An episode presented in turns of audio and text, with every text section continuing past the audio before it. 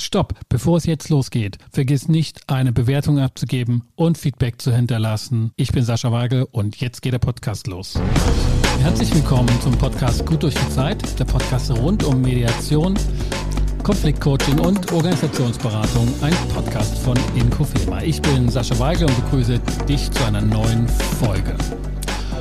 Heute geht es um das Aufkommen und den Umgang mit Konflikten bei der Zusammenarbeit in Teams und Gruppen. In den vergangenen Monaten habe ich, wie so häufig, mit Wissenschaftlerinnen eines Forschungsinstituts zu tun gehabt. Anlass waren Konflikte untereinander und auch die Unzufriedenheit mit der Führung. In Streit standen Arbeitsweisen, Führungsfragen, natürlich auch die Fragen des Geführtwerdens und damit einhergehend auch des Sichfügens in Führungsentscheidungen.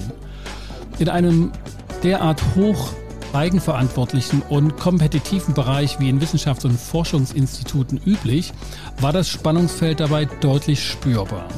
Was muss jeder Einzelne tun und wie verträgt sich dieses Müssen mit den eigenen Ansprüchen an Freiheit, Beweglichkeit, Schnelligkeit und der Suche nach kreativen Lösungs- und Forschungsansätzen, die dann freilich auch umsetzbar sein müssen. Und wäre es nicht dieser Wissenschafts- oder Forschungsbereich gewesen, dann wären Vokabeln und Töne der Agilitätsdiskussion auch deutlich zu hören gewesen.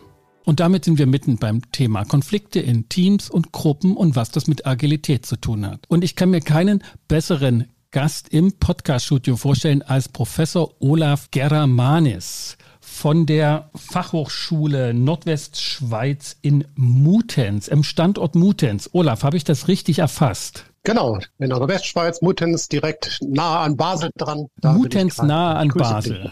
Ich habe dich hier sozusagen im virtuellen Podcast-Studio als, wenn ich das so richtig gelesen habe von dir, leidenschaftlichen Gruppendynamiker von Hause aus, genau. der eine harte Abgrenzung zu Teams führt. Und die Unterschiede zwischen diesen beiden Zusammenarbeiten von Gruppen und Teams deutlich hervorhebt. Das tust du.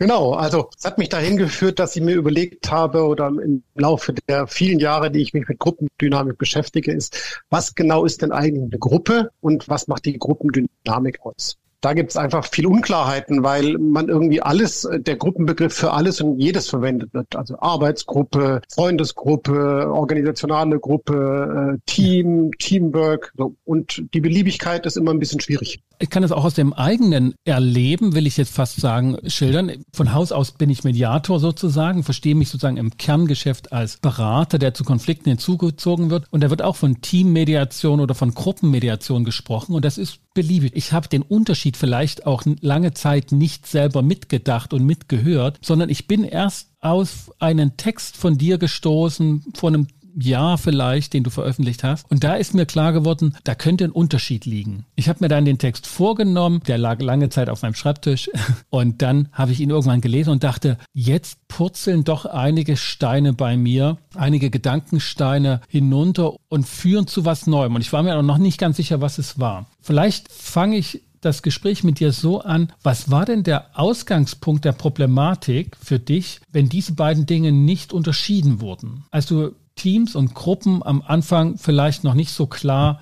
getrennt hast, wie du es heute ausformuliert hast? Also verschiedene Sachen. Das eine ist, äh, ich habe selber lange Zeit eine Definition verwendet, dass ich gesagt habe, äh, jedes Team ist eine Gruppe, aber nicht jede Gruppe ist ein Team. Mhm. Und so die Idee kolportiert, dass ein Team ja etwas ist, das aufeinander abgestimmt ist, das sozusagen kooperationsfähig ist, indem sich die Leute sehr äh, wirksam aufeinander beziehen. Und eine Gruppe wäre dann der Überbegriff. So, so richtig tragfähig ist es nicht, weil warum bin ich dann Gruppendynamiker und nicht Teamdynamiker? Was macht dann, was ist die Bezeichnung? Das war sozusagen lange Zeit die, die Idee, dass man kann sich entwickeln von einer Gruppe zu einem Team. Das kann auch misslingen, genau. aber das, das Team ist sozusagen schon die Königsdisziplin dann für eine Gruppe. Das Team hat sozusagen schon alle Hausaufgaben gemacht, die eine Gruppe machen muss, um arbeitsfähig zu werden, schon bei vielen Begriffen sind. Und was dabei unklar ist, ist, wenn man sich Definitionen von Gruppen anschaut, dann heißt es, müssen die face-to-face -face kooperieren oder nicht? Ähm, wie viele Personen sind es? Dann liest man mal fünf bis sieben, zwölf oder zwanzig Personen. Dann liest man mal, dass Gruppen irgendwie in Arbeitskontexten stattfinden, aber auch im Privaten. Was ich auch oft erlebe, ist in gruppendynamischen Trainings, wenn es dann sehr intensiv wird, kommt man schnell und sagt, oh ja, das ist doch wie die, wie die Welle bei der Welle war da auch Gruppendynamik oder bei diesem ähm, Gefängnisexperiment. Die, die Welle, das, äh, da das Buch über, über den, das war ein Buch, Ganz wenn genau. ich das richtig erinnere. Ne? Die Welle war Pflichtlektüre genau. wahrscheinlich bei den Generationen der, der 80er, 90er Schüler. Und wo, man, wo wir sagen, Gehorsamsexperiment oder nationalsozialistisches Experiment nach dem Motto, seht her, was mit Gruppierungen von Menschen erreicht werden kann, wie Menschen, die ah. in Gruppen zusammen sind, plötzlich mhm. ähm, quasi ja ähm, verführt werden können. Ja, geführt, ausgerichtet werden. Überall und überall haben wir den Gruppenbegriff. Und dann denke ich ja, wenn, wenn ein Begriff alles äh, bezeichnet, dann bezeichnet er nichts Spezifisches mehr. Und dann ist es irgendwie sinnlos, darüber zu reden. Und die Frage ist, äh, herrscht da überall Gruppendynamik? Wenn sich zwei Leute an der Bushaltestelle äh, treffen oder viele, viele sozialwissenschaftliche Untersuchungen bestehen darin, dass man äh, drei zufällige Leute von der Straße nimmt, meistens aber Studierende, weil die sowieso gerade da sind, mhm. dann bekommen die eine Aufgabe. Die Aufgabe müssen die irgendwie lösen und anschließend sagt man, ha, das, was zwischen den dreien war, war jetzt Gruppendynamik. Das heißt, wenn sie es gelöst haben oder wenn sie es nicht gelöst haben, es war Gruppendynamik. Das ist ein bisschen sehr beliebig, finde ich. Und damals aber gab es auch schon den Begriff Teams und den hat man als eine entwickelte Gruppe verstanden, wenn ich das jetzt mal auf den Punkt bringen will. Das hat sich natürlich sehr attraktiv angehört. Also Team mhm. ist an sich ein attraktiver Begriff, so Teamness oder Hochleistungsteam. So, es hat ja eher so die Konnotation wie, wow, bei uns klappt alles zusammen. Ja, professionell. Also ist ja immer die Frage, ja. Genau professionell, so ähm, Teamwork oder bei, bei, uns wird im Team gearbeitet. Also es ist ein äh, sehr attraktiver Begriff, der auch eine gewisse Attraktivität mit sich bringt. Mhm. So hier ist alles gut und hier klappt alles zusammen. Im Laufe der äh, letzten Jahre hat Stefan Kühl, äh, Kollege aus Bielefeld, hat eine Diskussion nochmal aufgenommen, die äh, in den 1980er Jahren schon mal gelaufen ist, nämlich als es um die Frage ging, inwiefern ist die Gruppe ein eigenes, äh, hat einen eigenen Systemcharakter. Also Klammer auf, äh, in der Systemtheorie, äh, wenn Niklas Luhmann davon sagt, es gibt Interaktion, Organisation und Gesellschaft als drei Systemebenen, ist die Frage, inwiefern ist die Gruppe ein eigenes System. Das finde ich eine sehr spannende Diskussion, weil es nämlich darum ging, wenn die Gruppe denn eine eigene Daseinsberechtigung hat, worauf bezieht es sich dann? Jetzt kann man natürlich sagen, schon im Ursprung, ja, eine Gruppe ist eben Face-to-Face-Interaktion. Eine Gruppe sind eher fünf bis sieben Leute, die sich mhm. aufeinander beziehen. So hat man schon damals die Definition gehabt. Also auch ein diffuses Miteinander und diffus nicht als abwertender Begriff, sondern als nicht spezifisch. Äh, also ja. wir, wir gehen offen miteinander um, wir können verschiedene Dinge erreichen An gemeinsam. Den Rändern noch unscharf. Und, genau. Und Stefan Kühl hat es in Bezug auf Nerding nochmal ziemlich äh, klar definiert und hat gesagt, in Gruppen geht es vor allen Dingen als Abgrenzungskriterium um personenorientierte Erwartungsbildung. Das heißt, die Menschen, die dort miteinander umgehen, gehen als Personen miteinander um. Die gehen nicht äh, positional um, was ist deine Rolle innerhalb der Organisation oder was bringst du für eine Professionalität mit, sondern du bist Sascha und ich bin Olaf. Nicht jetzt ähm, ich als Jurist, nicht jetzt ich als Podcast-Hoster, sondern Sascha, der bei mir in der Arbeitsgruppe ist, das ist irgendwie ein Typ. Das meinst du mit personenorientierter Erwartungsbildung, mit wem ich es da zu tun habe? Genau. Wo bleibt genau. bei dieser das, äh, Diskussion oder, oder wo blieb in dieser Diskussion aus der Systemtheorie der Teambegriff. War der da schon mit eingearbeitet oder ging es gar, damals gar nicht um die Abgrenzung, sondern erstmal nur um die Bildung von, von dem Gruppenbegriff? Der Teambegriff ergibt sich konsequenterweise daraus, dass man sich überlegt, wenn es in der Gruppe um personenorientierte Erwartungsbildung geht, dann ist die Frage, was ist das Kriterium von der Organisation? Das Kriterium der Organisation ist erstmal freiwillige Mitgliedschaft, also Mitgliedschaftsbedingungen und an die Mitgliedschaft gebundene Erwartungen, die sich über Rollen definieren. Wieder eine Klammerbemerkung, äh, wenn hier von Rolle gesprochen wird, wird teilweise in der Gruppendynamik auch von Rolle gesprochen. Wenn in der Organisationsforschung von Rolle gesprochen wird, meint man Position, meint man quasi die organisationale Rolle. Das heißt, alles das, was im Organigramm zu finden ist ja. und was im Organigramm spezifiziert ist, also nicht mhm. diffus, sondern spezifisch beschrieben, ist in dem Sinne Rolle und dort werden die Erwartungen an die Rolle geknüpft. Das heißt, ein Team kommt innerhalb des Organigramms vor und innerhalb des Organigramms steht geschrieben, wie die Leute innerhalb des Teams miteinander umzugehen haben. Das heißt, es gibt meistens eine vorgesetzte Person, es gibt Gruppenmitglieder und an die jeweiligen Personen sind Erwartungen gebildet im Sinne ganz ursprünglich der Arbeitsteilung, dass eben diese vier, fünf, sechs, sieben Leute miteinander etwas schaffen wo mhm. sie jeweils voneinander ungefähr um ihre Erwartungen wissen. Also mhm. wenn man ein klassisches Team hat, ein Arbeitsteam, dann habe ich eine bestimmte Funktion, du hast eine bestimmte Funktion und wir müssen uns erstmal nicht als Menschen kennenlernen. Also ich weiß, dass du Sascha heißt, aber mhm. mehr würde mich auch nicht weiter interessieren, außer was ist deine Professionalität, was kann ich von dir erwarten, wenn wir gemeinsam etwas bauen. Und damit hätten wir es in dem Sinne einem Team eben nicht mit Gruppendynamik zu tun, sondern eher mit Organisationsdynamik. Also wir gehen als organisationale Rolleninhaberinnen miteinander um. Und das würde dazu führen, wenn ich den Gedanken aufgreife, dass halt Teambuilding etwas ist, was stark an die Funktionsrollen und die Erwartungen der Organisation geknüpft ist. Das kann ich dann auch, wie man sagen, funktional bilden mit einem, ne, mit jemandem, der dafür verantwortlich ist. Während, also das ist ganz im Sinne der Organisation. Während genau. Gruppenbildung ist nicht etwas, das gemacht wird, sondern das zugelassen wird. Und, und jetzt finde ich, und das, das macht jetzt die Unterscheidung so spannend, nämlich die Frage ist, ab wann kommt die Person wirklich als Person ins Spiel und inwiefern muss die ins Spiel kommen? Also die Frage ist, wie viel Sascha muss ich von dir kennenlernen, mhm. um mit dir innerhalb einer Organisation etwas Bestimmtes zu bauen. Ah, ja. okay. Und früher gab es ja die schöne Unterscheidung zwischen Dienst ist Dienst und Schnaps ist Schnaps. Das heißt, das Privatleben hat im, im Arbeitsleben nichts zu suchen. Ja. Und um 17 Uhr konnte man die Kelle fallen lassen und nach Hause gehen. Und da verschiebt sich natürlich extrem viel gerade, okay. weil mehr und mehr die Person ins Spiel kommt. Ja, okay, dann, dann lass uns noch mal kurz ein bisschen zurückspulen zu dem Punkten, wo man sozusagen das noch, wo das noch nicht so eine Rolle spielte, diese Person. Das mhm. heißt, wenn du mitbekommst, wer in deinem Team ist und du weißt, wer welche Rollen hat, dann kannst du ihn ganz salopp gesagt, mit einer E-Mail anschreiben, weil du weißt, von dort kommen die Entscheidungen und dort kriege ich die Ressourcen zugeteilt. Da musst du nicht wissen, wer das ist. Du müsstest nicht mal den Namen wissen, du müsstest nicht das Geschlecht der Person wissen, etc.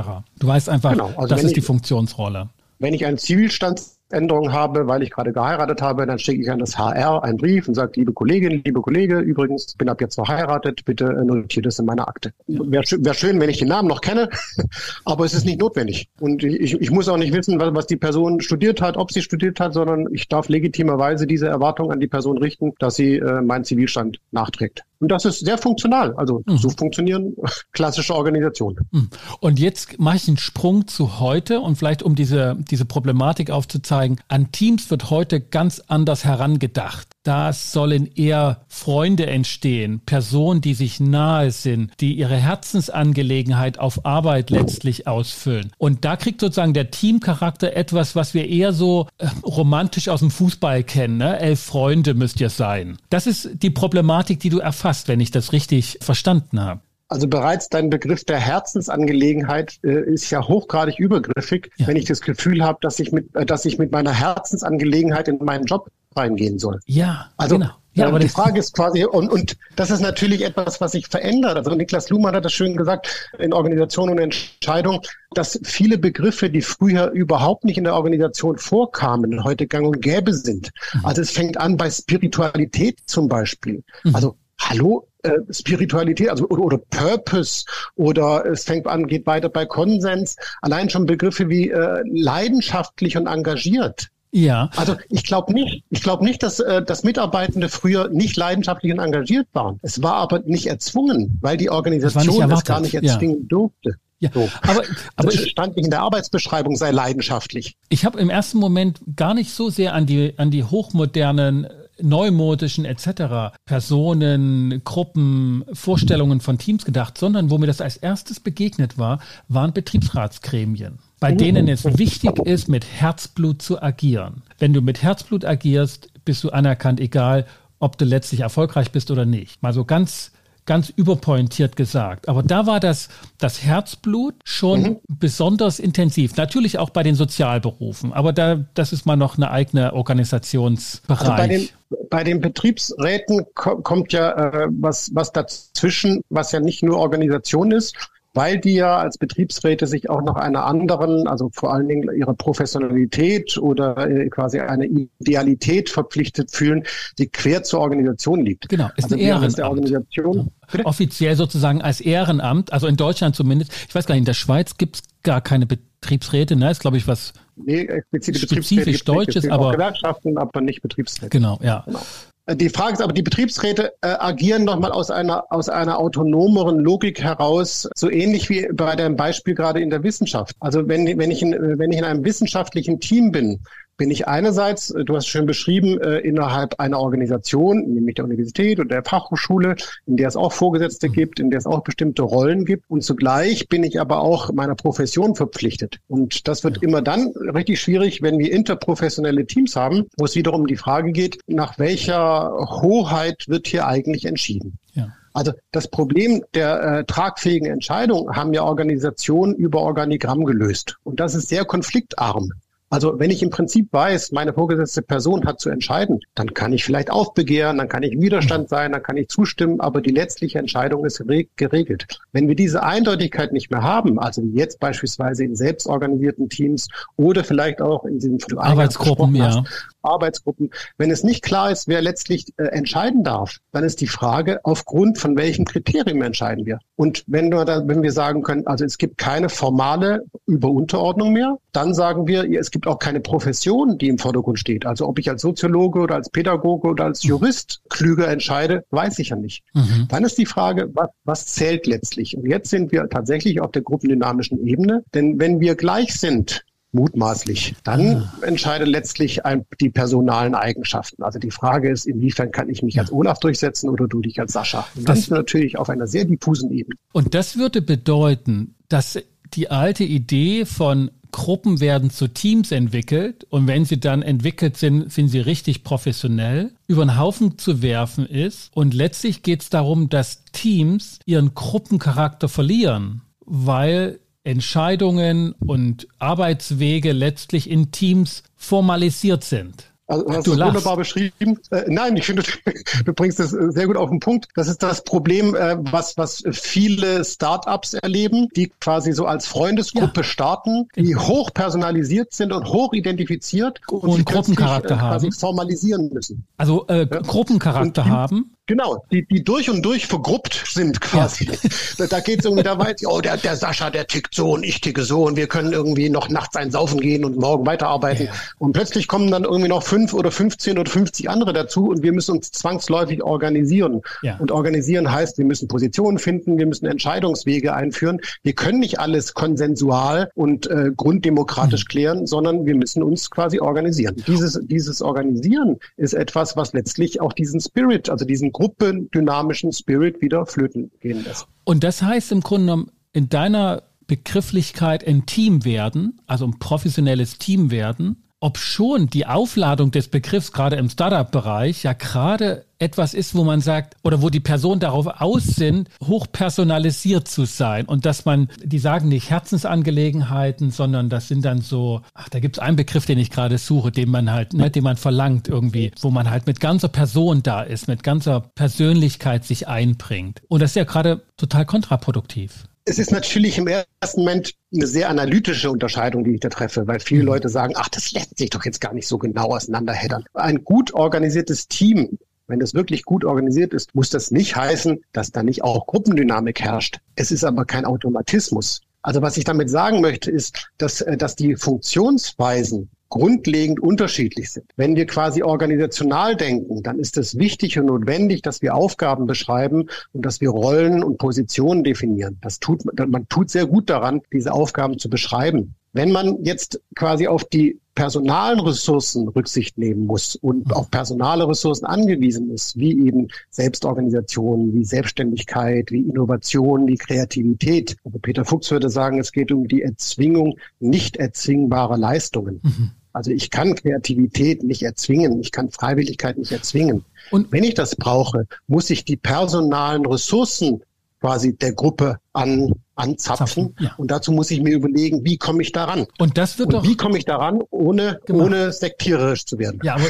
aber das wird ja gemacht. Das Einfallstor scheint mir zu sein, die Frage nach, was willst du? Liebes Teammitglied, was möchtest du gerne machen? Und dann bitte mach es mit 150 Prozent. Genau, und du darfst frei entscheiden, solange du dabei meine Absicht triffst. Das Problem ist, dass viele Organisationen so tun, als ja. würden sie plötzlich menschenorientiert werden, aber eigentlich nur versuchen, ein bisschen raffinierter auszubeuten als bislang. Das, das fängt dann beispielsweise an, wenn ein Team, also mein Lieblingsbeispiel ist immer, wenn ein Team in einen Hochseilgarten gehen muss, um dadurch zu beweisen, dass man sich menschlich gegenseitig hilft. Ja. Dann denke ich, ja, das ist irgendwie schön und gut, aber die Frage ist, wo ist der Transfer? Was für ein Gefühl habe ich, wenn ich in zwölf Meter Höhe von meinem Kollegen irgendwie nicht fallen gelassen werde? Ob das jetzt automatisch zu mehr persönlicher Kohärenz führt, weiß ich nicht. Mhm. Die Kunst besteht darin, zu prüfen, inwiefern ist, ist es notwendig, sich persönlich einzugeben und inwiefern verschieben sich die Grenzen der Intimität. Mhm. Und inwiefern sind wir uns bewusst, dass sich diese Grenzen der Intimität verschieben. Also wenn ich plötzlich über mein Spirit und über emotionale Intelligenz reden muss, ist die Frage, äh, will ich das? Könnte ich mich dagegen auch verwehren? Bei Bewerbungsgesprächen gibt es ganz viele Fragen, die nicht gestellt werden dürfen. Also es dürfen keine Fragen nach sexueller Orientierung, nach Schwangerschaft, nach äh, Religiosität. Äh, also es darf ganz viel nicht gefragt werden, um die Person zu schützen. Wenn wir jetzt innerhalb von Teams plötzlich wieder diese Personalisierung einziehen und sagen, mhm. ab jetzt müssen wir alle zusammen machen. Wir müssen arbeiten und abends zusammen in die Sauna gehen und dann noch ein Trinken gehen. So, ich weiß ja. noch nicht ganz, äh, wo das hinführt und ob wir dazu reif genug sind. Ich sage nicht, dass es grundsätzlich schlecht ist und dass es früher nicht gab. Mhm. Aber es hatte früher eine andere Logik. Ja, auch sicherlich, weil die Organisation andere Logik hatte. Ne? Also sie war auf Handgriffe aus, die sehr mechanisiert sein konnten, die sehr aufgeteilt werden konnten. Und da musste man eigentlich gar nicht groß nachdenken. Man musste einfach nur machen. Im Sinne von, irgendwie Ford war das gewesen, ne? der sich immer aufgeregt hat. Ich, ich wollte zwei Arbeitshände und habe immer noch einen Kopf dazu bekommen. Und heute ist es ja eher nicht so, dass wir mechanisierte Tätigkeiten zu vergeben haben, groß, sondern jeder soll kreativ sein und muss was Neues erarbeiten. Ich glaube, da gibt es eine Organisationslogik, die sich geändert hat. Aber ich beobachte tatsächlich in den Gruppen beziehungsweise Teamkonflikten, dass es mal einen Zeitpunkt gab, wo die Tür aufgemacht wurde und die ganze Person hereingebeten wurde. Und dann hat man sich gewundert, dass die ihren Hund mitgebracht haben, ne, dass die ihre familiären Probleme mitgebracht haben und alles, was noch so mit dazu kam, der Friseurtermin auch. Und damit war die Führungskraft dann überfordert und sagte, das gehört doch nicht hierher. Schönes Beispiel. Also das ist so die Irritation. Äh, Selbstorganisation, quasi die Person in diese Entscheidung mit einzubinden, heißt eben nicht quasi gleich zu Intimkommunikation überzugehen. Also Stefan Kühn mhm. unterscheidet nochmal personenorientierte Kommunikation von Intimkommunikation. Was du gerade angesprochen hast, ist in, wäre eine Form von Intimkommunikation, dass ich eben Hund, Katze, Maus und alles mit reinbringe und auch über meine äh, Probleme rede, die ich irgendwie in meiner Partnerschaft habe. Genau darum geht's ja nicht. Also es geht in, in, der, in Form der Gruppendynamik, geht es sehr wohl darum, dass Gruppen in der Lage sind, Entscheidungen zu treffen. Geht es ja. sehr wohl darum, dass Gruppen in einer Personenorientierung kluge Entscheidungen treffen, demokratische Entscheidungen treffen und auch bewusste Entscheidungen treffen. Also es geht gar nicht darum, dass die Gruppe nur ein Freundeskreis ist, der Kaffeeklatsch macht, sondern die ist sehr wohl in der Lage, viel zu reflektieren, aber unter der Perspektive, dass ich Ihnen nicht sagen kann, ich als Dozent an der Fachhochschule treffe eine Entscheidung, sondern ich sitze als Olaf hier. Mhm. Und als Olaf geht mir das gerade gegen den Strich. Und als Olaf habe ich mich gerade irgendwie über dich geärgert, weil du zu viel oder zu wenig gesagt hast. Mhm. Ein bisschen ist das, äh, ist die Aufgabe eines äh, Scrum Masters im Rahmen der Retrospektive bei, bei in, in der Arbeitsweise Scrum wo er, wo er oder sie ja auch dahin schauen müsste, wie haben wir letztlich als Person zusammengearbeitet, weil die drei oder vier Entwicklerinnen eben nicht nur positional sind, sondern weil die gemeinsam kreativ umgehen. Das heißt, die arbeiten nicht nur fachlich, sondern die müssen auch den Koordinationsmechanismus neu erfinden. Koordinationsmechanismus, der vorher von der Organisation vorgegeben war, qua Rolle, qua Organigramm, müssen wir jetzt quasi Personal erfinden. Und das ist die Herausforderung. Das heißt, das Persönliche oder wenn man es psychologisch nehmen würde, jetzt das Charakterliche oder den, den Charakter, den, die Persönlichkeit als solches, sie darf schon im Rahmen der Teamentwicklung, im Rahmen der Organisationsentwicklung Beachtung finden, aber in Maßen und immer mit Blick auf die Konsequenzen, die man nicht genau steuern kann. Also würde ich jetzt vermuten, ne, dass man hat es nicht genau in der Hand als Organisation, was kriegt Einlass und was nicht. Wenn das so wäre, dann wäre die Ausbeutung perfekt.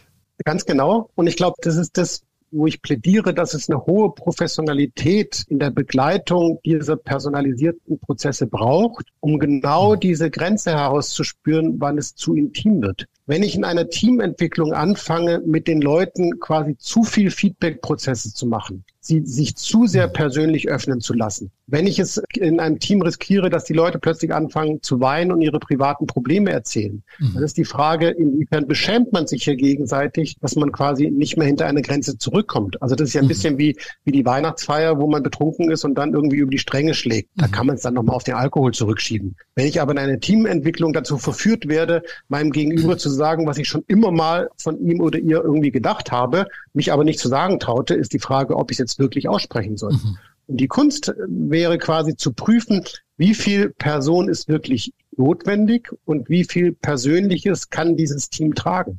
Also wie viel Intimität, um den Begriff wieder zu verwenden, mhm. ist hier gut aufgehoben und wo ist es übergriffig, dass die Personen sagen, ich, ich will das gar nicht von dir wissen. Als Organisationsentwickler, sage ich jetzt mal mit systemtheoretischem Hintergrund, könnte ich diese Frage stellen mit der Perspektive, die Organisation hat das aus Eigenschutz zu prüfen und kann gucken, wie weit sie das macht. Wenn ich mir die Entwicklungen der letzten Jahre anschaue, würde ich sagen, das haben Organisationen gar nicht mehr in der Hand. Die Personen kommen schon mit dem Anspruch auch, gewachsenem Anspruch. Natürlich gehe ich nur in Organisationen, wo ich mit ganzer Persönlichkeit mich breit machen kann da kommt ja noch mal eine ganz andere Erwartungshaltung an Organisation heran, weil Organisation, zumindest wenn man dem üblichen Narrativ heute Glauben schenkt, dass sie auf die Person angewiesen sind, auf die, auf die Arbeitskräfte, weil keine mehr in Massen draußen vor den Werkstoren warten, dann würde ich sagen, haben die Einzelpersonen einen viel stärkeren Einfluss auf die Organisationskultur oder den Umgang mit Teams und Gruppen, als das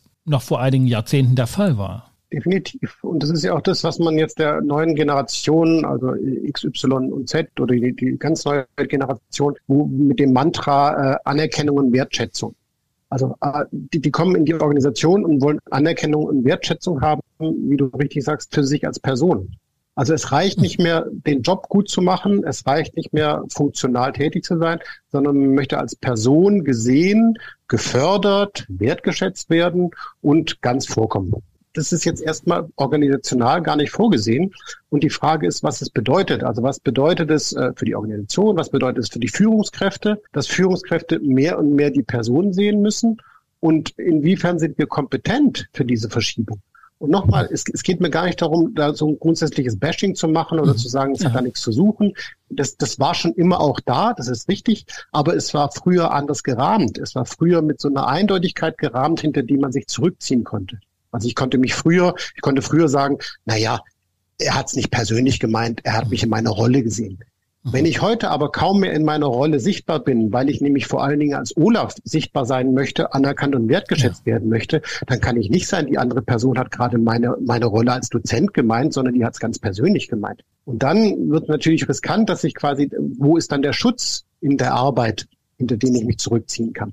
Oder wo ist die Möglichkeit äh, für mich mit dieser Diffusität umzugehen? Ja, der, der Schutz aber auch, also finde ich auch die Kraft. Also äh, Führungskräfte haben häufig ihre Kraft nicht aus der Persönlichkeit früher gezogen, sondern genau. Kraft qua Rolle, also qua Position. In, in Behörden ist das immer noch gängige Umgangsweise, dass die Position maßgebend ist, mag die Persönlichkeit dahinter auch wenig vielversprechend sein. Trotzdem war das und ist das einfach dann gesetzt. Eine Frage treibt mich dann auch um und, und du als Gruppendynamiker hast da vielleicht noch eine ganz konkrete Antwort. Haben denn einzelne Persönlichkeiten, selbst wenn heute dieses Mantra der, der jungen Generation und dass sie, dass sie Ansprüche erheben darf, weil sie halt Bewusstsein dringend gebraucht werden, haben die denn wirklich die Kraft, fast schon als Einzelperson Organisationswelten zu verändern und zu herauszufordern, wenn man doch jahrzehntelang dachte, die Kraft der Organisation ist so stark, dass man als Mitglied aufgesogen wird und einverleibt wird. Dadurch, dass ja Organisation auch nur ein soziales Phänomen ist und äh, keine fixe Konstante, ähm, was man immer gern glaubt, lassen sich natürlich schon viele Beispiele finden, wo solche Veränderungen möglich sind. Ein schönes Beispiel von meinem Kollegen Stefan Hutmacher, der hat also letztens auch in einem Seminar gesagt, wir nehmen eine Organisation der sozialen Arbeit, Wohngruppe, wo normalerweise Team, was bislang gearbeitet hat, bis um 16 Uhr geht die Arbeit. Das Team arbeitet bis um 16 Uhr und um 16 Uhr haben sich dann die jeweiligen betroffenen Leute hingesetzt und haben noch den Bericht geschrieben, was dann immer so bis circa 16.20 Uhr gedauert hat, 16.30 Uhr. Die haben jetzt eine neue Mitarbeiterin eingestellt, eine Sozialpädagogin und die Sozialpädagogin ganz im Sinne der neuen Generation hat gesagt, es ist 16 Uhr, ich gehe jetzt nach Hause. Und die hat es am ersten Tag gemacht, die hat es am zweiten Tag gemacht und die hat es quasi durchgesetzt. Und jetzt gab es natürlich einen mega Konflikt, weil die Älteren äh, sich verarscht gefühlt haben und gesagt haben, boah, Trittbrettfahrerin, sowas, das kann aber nicht sein. Wie bringen wir die auf Linie? Die hat ja keine Ethik. Gehört nicht und dann hat man sich zusammengesetzt, zusammengesetzt und äh, Teammoderation gemacht und hat gesagt, so, wo, wo sind wir denn hier eigentlich angekommen? Was bedeutet denn das? Und die junge Frau hat mit Fug und Recht gesagt, nach dem Motto, ich werde hier nur bis 16 Uhr bezahlt. Also organisational ist, äh, bin ich bis 16 Uhr eingestellt und wenn ihr das organisational nicht gebacken bekommt, dann ist es euer Problem und nicht mein Problem. Und plötzlich ist es den anderen irgendwie auch bewusst geworden, dass es vielleicht früher noch nicht so viel Dokumentationsorgien gab. Man musste vielleicht mhm. früher nicht so viel schreiben. Das heißt, wenn man früher bis um 16 Uhr gearbeitet hat, war man auch um 16 Uhr fertig. Dann kamen mehrere Aufgaben dazu, wie in Organisationen üblich, viel Dokumentation, viel mhm. Nachtrag. Und die guten Menschen haben dann gesagt, oh, ich bearbeite bis 16 Uhr und mache dann die Dokumentation, anstatt zu sagen, nee, Moment, wir müssen unsere Arbeit so organisieren, dass wir um 16 Uhr fertig sind. Das heißt, ab jetzt fängt dieses Team an um 15.30 Uhr die. Organisation, also die, schriftliche Dokumentation zu machen, sich gemeinsam hinzusetzen und zu prüfen, was da los ist und machen um 16 Uhr Schluss mhm. im Sinne dessen, wie sie bezahlt werden. Also eigentlich eine großartige Idee, zu sagen, was will ich, was will ich nicht, ähm, wozu bin ich bereit, wozu bin ich nicht bereit und wie können wir das gemeinsam aushandeln und eine andere Lösung finden. Das finde ich so eine passende Geschichte, dass ich gar nicht einen neuen Punkt, obwohl ich noch zwei, drei hätte, aber gar nicht mehr anfangen will, weil das genau den, den Punkt trifft. Da hat eine Einzelperson mit einer klaren organisationalen Argumentationsweise genau. eine Erwartungshaltung, die eher an Persönlichkeit geknüpft hat, nämlich ne, mit Herzblut für eine gute Sache, Tendenzbetrieb auch in der sozialen Arbeit konfrontiert. Ich nehme mir für den Ausgangsfall aus dem ganzen Gespräch die drei Punkte raus, dass Team und Gruppe zwei verschiedene Dinge sind und dass es in der Konfliktbearbeitung auch um Klärung dieser beiden Dinge geht. Also das als Angebot zu formulieren. Und insoweit mag es. Teammediation geben und auch Gruppenmediation, aber es sind verschiedene Dinge. Das muss ich nochmal weiter genau. durchdenken. Und, und es entlastet eben auch, den Leuten klarzumachen, wann habe ich aus meiner Rolle gesprochen und wann geht es mir persönlich gegen den Strich. Und beides ist klärbar. Also es geht nicht darum zu sagen, dieses Persönliche darf nicht gesprochen werden, sondern auch das darf gesprochen werden. Es braucht nur einen anderen Raum. Es braucht vielleicht auch eine andere Vertrautheit. Es braucht vielleicht ein bisschen länger. Aber es ist möglich. Also es ist beides möglich. Und noch im Nebensatz hattest du das mit erwähnt, in dem Bereich von Wissenschaft und Forschung spielt die Profession der Beteiligten eine große Rolle, weil das praktisch häufig die Referenzfolie ist, nachdem Entscheidungen getroffen werden. In derartigen Organisationen oder Gruppen, dass doch dort die Professionalität ein hohes Maß an Richtschnur gibt. Was quasi dann der dritte Player wäre. Also wir haben, wir hätten die Person, wir haben die Organisation und wir haben die Professionalität, ja. um quasi die Komplexität zu, äh, zu steigern. Und, und äh, jeweils ist die Frage, mit welchem, aus welchem Hut oder mit, mit welchem Hut spreche ich. Mhm. Spreche ich quasi aus einer professionellen Perspektive von meiner als Pädagoge, als Soziologe Spreche ich im Sinne der Organisation, weil ich eine bestimmte Position inhabe, oder geht es mir gerade als Person gegen den Strich? Mhm. Ich glaube, je klarer man das hat, je klarer das diskutierbar ist, desto mehr Klarheit findet man letztlich in der Kommunikation, in der Kooperation. Da komme ich doch zum nächsten, zum nächsten Thema fast schon, weil viele Organisationen tatsächlich diese Doppelstruktur aufbauen. Einmal die Organisationsstruktur für Verwaltungssachen. Da kommt Hierarchie und Team spielt eine Rolle und daneben eine, also schlicht häufig genannt die Verwaltungsstruktur und daneben kommt eine professionelle Struktur, wo die Professionen im Vordergrund stehen. Also bei Wissenschafts- und Forschungsorganisationen ist es dann häufig so, da gibt es die Verwaltung und dann gibt es die Wissenschaftler. Auch wenn alle zusammen ursprünglich Wissenschaftler waren, aber da wird beides parallel gehalten. Darüber sprechen wir ein andermal, Olaf. Okay. Vielen Dank für das erfrischende Gespräch und die klare konzeptionelle Einordnung von Teams und Gruppen. Ja, danke dir für die Fragen und fürs Gespräch. Hat Spaß gemacht. Danke dir, Sascha. Ebenso. Ciao. Ciao. Das war mein Gespräch mit Professor Dr. Olaf Geramanis von der Fachhochschule Nordwestschweiz mit Standort Mutenz, Gruppendynamiker von Haus aus, dessen Mini-Handbuch der Gruppendynamik 2020 in zweiter Auflage im Belz Verlag erschienen ist und wirklich lesenswert. Wir haben hier in diesem Gespräch zwischen Teams und Gruppen versucht, ein wenig die Taschenlampe reinzuleuchten und Unterschiede kennengelernt, beziehungsweise auch Abgrenzungsversuche in der Zeit. Während also ursprünglich gedacht wurde, dass aus einer Gruppe ein Team werden könne, wenn man es entsprechend professionalisiert, ist heute eher womöglich die Konzeption hilfreich, Gruppe und Teams voneinander zu trennen, gedanklich als zwei verschiedene Varianten der Zusammenarbeit, während es in Teams formeller und die Personen oder die Mitglieder des Teams in ihren Rollen angesprochen werden und auch aus ihren Rollen erwartungsgemäß heraus agieren, es in Gruppen eher informeller zugeht und die Personen als Persönlichkeiten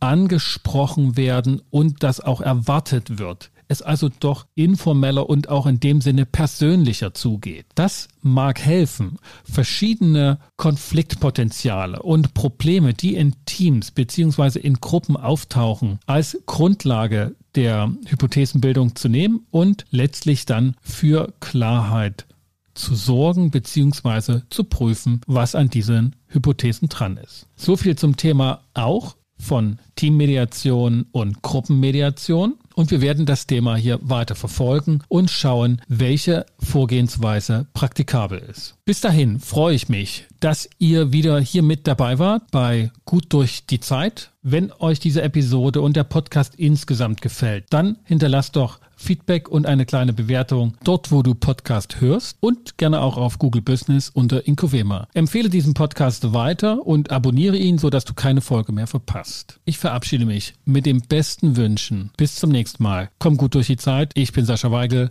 dein Host von Inkovema, dem Institut für Konflikt- und Verhandlungsmanagement in Leipzig und Partner für professionelle Mediations- und Coaching-Ausbildungen.